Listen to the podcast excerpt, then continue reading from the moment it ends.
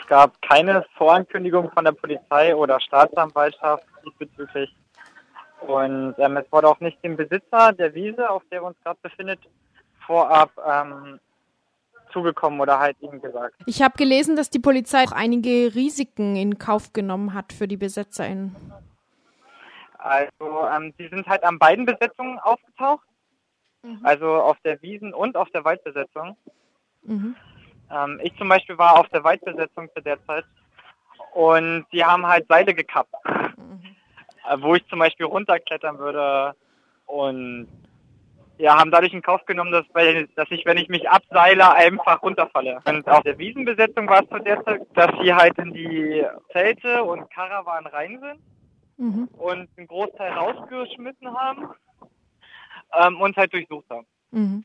Es wurden auch Dinge beschlagnahmt. Von alle elektrischen Geräte, die auf der Wiese sind, beschlagnahmt. Mhm. Festplatten, Laptops, Handys, also alle private wie ähm, Pressehandys, ähm, Internetsticks, also und das derzeit das einzige Handy. Habt ihr denn schon Informationen inzwischen, was für die rechtliche Grundlage es da gab?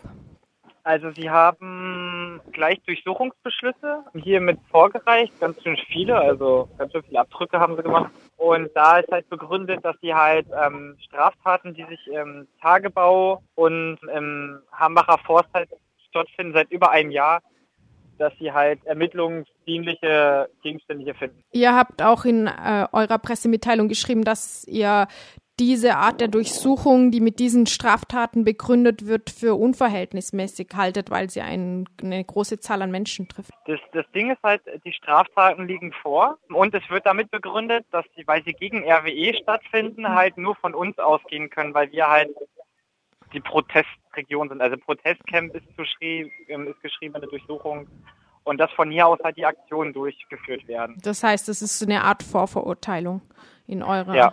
Perspektive. Kam es denn zu Verhaftungen? Das war am Anfang, glaube ich, noch unklar. Ähm, nein, es kam zu keinen Verhaftungen.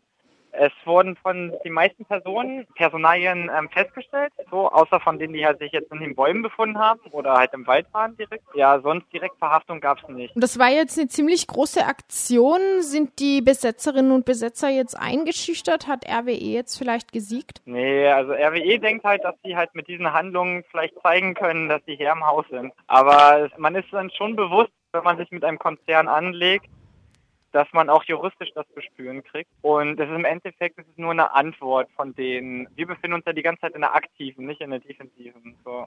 Hm. Wir klagen ja den Verein an und wir machen Protest gegen ihn und viele andere auch. Und im Endeffekt werden sie dadurch den Protest nicht stören oder stressen. Oder das heißt, ihr macht weiter. Wie geht es jetzt konkret weiter? Habt ihr schon Aktionen in nächster Zeit geplant oder Öffentlichkeitsarbeit? Gibt es da nächste Schritte? Es wird auf jeden Fall dieses Wochenende Sonntag. Jeden Sonntag ist für ähm, Anwohner und für Leute aus der Region ist immer Kaffee und Kuchen hier auf der Wiese. Das ist für dieses Wochenende nochmal größer mobilisiert. Und von 14. bis zum 27. April wird es ein Build Resist Gearsharing Camp geben, wo halt Techniken ausgetauscht werden über Blockaden bis hin zum Hasskappen, Stricken, Gartenkultur, Thermalkultur, Mischkultur, Rechtsgrundlagen. Also ein komplettes Paket, sogar Lebenbauworkshop.